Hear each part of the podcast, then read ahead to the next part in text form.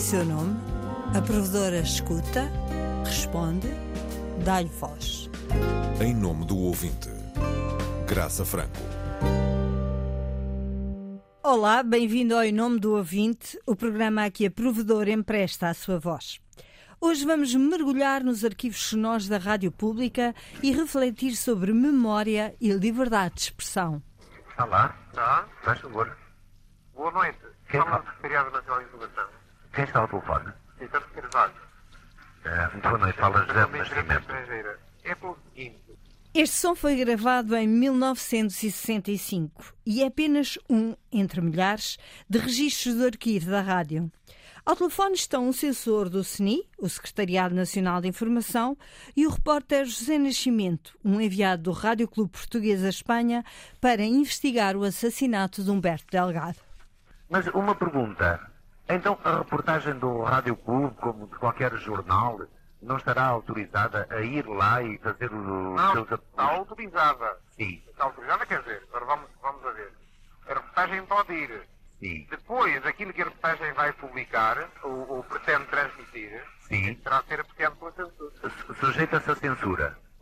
Ah, A gravação registra para todo o sempre uma ordem de censura prévia, mas ironicamente guarda também a reportagem que o censor quis evitar, porque o repórter repete para mostrar o absurdo da ordem tudo o que já dissera na véspera ao microfone e que se resumia ao óbvio: se ninguém quis falar, é porque há ordem para que todos calem. E isso tinha uma tradução evidente e que ninguém precisava dizer. Quem tem poder para calar esconde a própria culpa. Fiquei muito admirado de o juiz de paz com o qual falei eh, dizer eu não posso dizer nada, eu não sei nada. A polícia espanhola eh, não sabia nada. O povo não sabia nada. O chofer que conduziu os cadáveres não sabia nada. E então todos não sabiam coisa nenhuma de um crime que se deu numa- na terra que era deles. Ou melhor, em, em- em que os cadáveres apareceram na terra deles. Há um caso estranho naquela terra, não é? É que o rapazinho que descobriu o cadáver lá no, no, no eucaliptal, eh, percebeu, fugiu. E fugiu para casa. Mas isso não queria dizer que eu não pudesse ainda conversar com ele. Cheguei lá, bati à porta e qual é a minha surpresa quando a tia veio dizer assim: o que é que o senhor fez que o meu rapaz está em cima do telhado? Dos arquivos da Rádio Pública faz parte também esta gravação de um comício de Humberto Delgado. Foi na cidade de Chaves em 1958. Ninguém sabe, portanto, minhas senhoras e meus senhoras, onde isso pode ter. Há uma coisa, porém, que quero jurar aqui. Eu estou pronto a morrer para liberdade. Não foi por acaso que eu escolhi estes dois registros de arquivo da Rádio Pública para começar este programa. Escolhi-os porque durante anos estudei a censura e li páginas e páginas de provas do jornal Século. Provas que continham reportagens inteiras, escritas sobre a campanha do general Humberto Delgado, que depois eram devolvidas ao jornal, quase sempre cortadas de alto a baixo, forçando os jornalistas da redação a preencher, com outros conteúdos, o espaço deixado em branco pelo texto do colega que no local escrevia a verdade do que ouvira e via. Mil vezes pensei: o que levaria este homem, que já sabia que a censura lhe ia retalhar o texto até não fazer sentido, a trabalhar todos os dias como se existisse liberdade? Escrevia para a história ou escrevia apenas para não se ter de envergonhar do seu ganha-pão? Navegando pelos arquivos a preparar este programa, não encontrei a resposta que durante anos me perseguiu, mas descobri parte dela quando ouvi dizer a este repórter, com a maior naturalidade, claro que aquilo que não deixavam dizer aqui, na rádio, também era cortado no século para onde também escrevia nessa altura. Vivia-se assim, uns de espinha dobrada, outros de cabeça erguida. E se a sua escrita na altura parecia perda de tempo, acabou, para memória futura, a fazer parte da história e da memória de todos nós.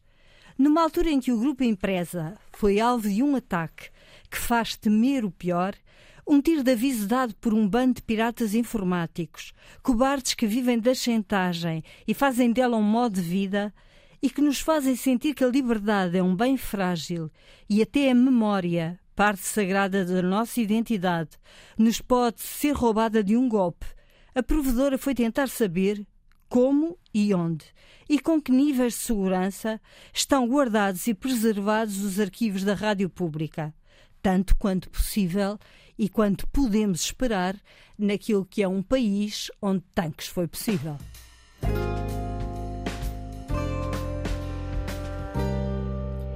Será que a segurança da nossa memória sonora está salvaguardada? O responsável pelos arquivos da RTP, Hilário Lopes, garante que sim e explica porquê. Nós temos uh, várias uh, cópias dos arquivos, se assim podemos dizer. Os arquivos que estão online, que estão disponíveis ao público, uh, em servidores próprios, mas por outro lado temos cópias físicas, cópias de segurança em fitas de dados que estão em depósitos, completamente uh, sem estarem ligadas a nenhuma à rede, nada, são, são, nossas, são, fitas. As nossas fontes dizem que somos um bocadinho como o Banco de Portugal, ou seja, temos espalhados pelo país uma espécie de uh, cofres fortes para guardar as nossas moedinhas, é isso? É, é, um bocadinho, não é tão exagerado, mas, mas temos tido essa precaução, porque aliás os arquivos, e um, ainda para mais um arquivo que a nossa dimensão e que a nossa importância histórica é uma obrigação, temos que o fazer, uh, nós temos uh, uma cópia uh, de segurança uma cópia da totalidade, cada vez que arquivamos um novo conteúdo, ele entra nos nossos servidores. Hoje trabalhamos online e em fecheiro, é inevitável, e em simultâneo é feita uma cópia física numa fita de dados, que é retirada dos servidores e vai para os nossos depósitos de arquivo, onde está numa prateleira etiquetada com código de barras e estamos relativamente bem protegidos. Os arquivos da rádio guardam a memória sonora do último século. Hilário Lopes diz-nos o que há nesta coleção. Os fundos do arquivo da rádio eh, são basicamente a, eh, a, produção própria da própria emissora nacional e a RDP. Depois, a seguir ao 25 de Abril, incorporaram também os fundos do, do Rádio Clube Português, de, dos emissores associados, também algumas aquisições. A mais importante foi a produtora do Igrejas Caeiros, Companheiros da Alegria, e existem ainda outros registros ainda anteriores à própria existência da RDP e que são registros sonoros importantes e também há, há alguns desses registros. É o caso deste som gravado em disco e que guarda uma das peças de teatro usadas na Primeira República para anunciar e explicar a mudança do regime às populações. Aqui somos um por todos e todos por um. Abaixo com a tirania de Bragança e viva a liberdade. Viva a pátria livre. Viva a República! Viva a República! No site dos arquivos estão já disponíveis cerca de 10 mil registros sonoros, mas espalhados pelo país há uma quantidade de gravações por quantificar e por centralizar. João, seria importante mostrar aqui à Inês e à nossa professora o, o nosso arquivo musical Além deste arquivo musical, numa visita guiada à delegação de Coimbra, o coordenador Pedro Ribeiro mostrou à provedora o embrião de uma espécie de subarquivo histórico local.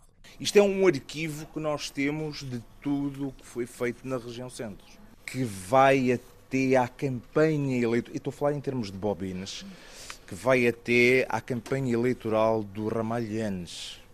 A sociedade nova, justa que desejamos criar não pode, depois, limitar-se a garantir o exercício formal das liberdades. Antes exige que essas liberdades sejam reais, que tenham sentido de expressão corrente para todos os portugueses. E então recuperamos uh, tudo o que havia. Isto foi feito agora no último ano. Recuperámos tudo em termos de bobinas, colocámos em armários, foi tudo trabalhado em termos uh, de digitalização no computador para quem quiser pesquisar algo. Mas este arquivo só está acessível para pesquisa na delegação de Coimbra. O material vai sendo catalogado e digitalizado em sistema de voluntariado. Não integra o arquivo geral. Entre os sons deste mini arquivo conibricense, encontramos, claro, Miguel Torga. E o canto é triste, assim desiludido. Falta-lhe a perspectiva e o sentido que tinha quando eu tinha as ilusões. Nas despedidas da cidade de Coimbra, o coordenador da delegação da RTP, Pedro Ribeiro, contou à provedora que há ainda um mundo por descobrir no armazém que se mantém fechado há décadas e que será o próximo a explorar pela dupla que se tem dedicado a digitalizar as velhinhas bobines. A provedora pensa que falta gente, mais qualificações, mais profissionalismo e recomenda-o.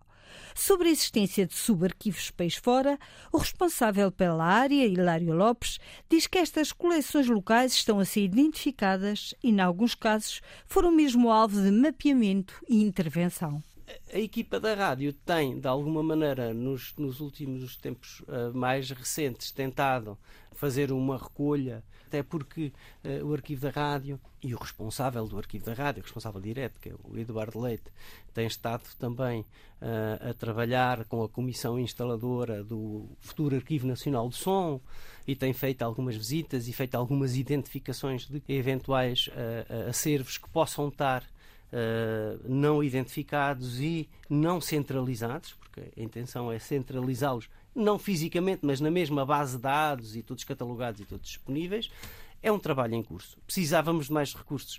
A resposta é sim. Ainda assim, o responsável pelos arquivos está satisfeito com o investimento em digitalização feito nos últimos anos. O digital e o online tornam fácil o acesso, mas é preciso não esquecer a segurança os responsáveis por arquivos e o mundo dos arquivos hoje em dia têm alguma precaução e acho que a deve ter uh, em relação às redes e à cloud. Não quer dizer que a cloud não seja um sistema seguro e que, que devemos diabolizar, antes pelo contrário, usamos.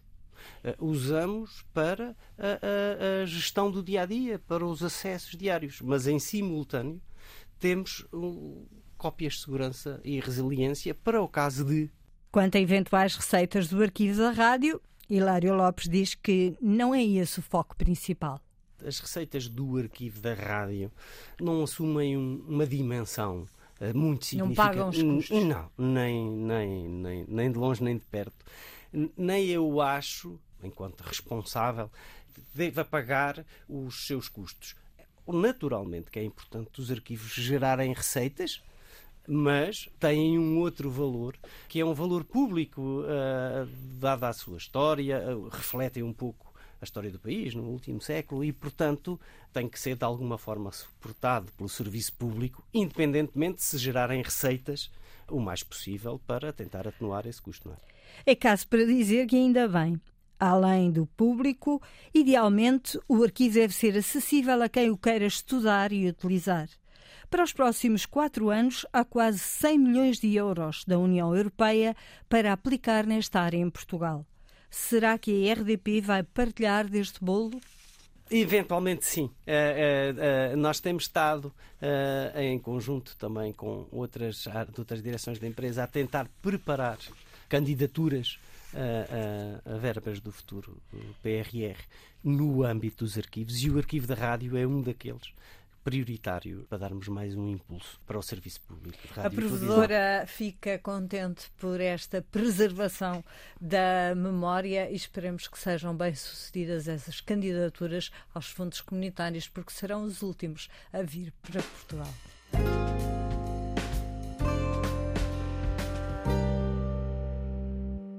Hoje, com o caso em justiça, ainda não é possível saber se os piratas que atacaram o grupo empresa não chegaram ao coração do arquivo do jornal e da televisão.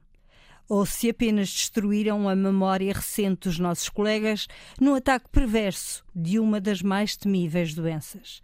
Ainda abraços com a pandemia Covid, ficamos a saber que não estamos a salvo do alastrar do Alzheimer social. Muito bem. Olha, isto mesmo de ouvi-lo. Muito obrigado. Boa noite. Muito boa noite. Eu darei conhecimento aos meus direitos. Boa noite.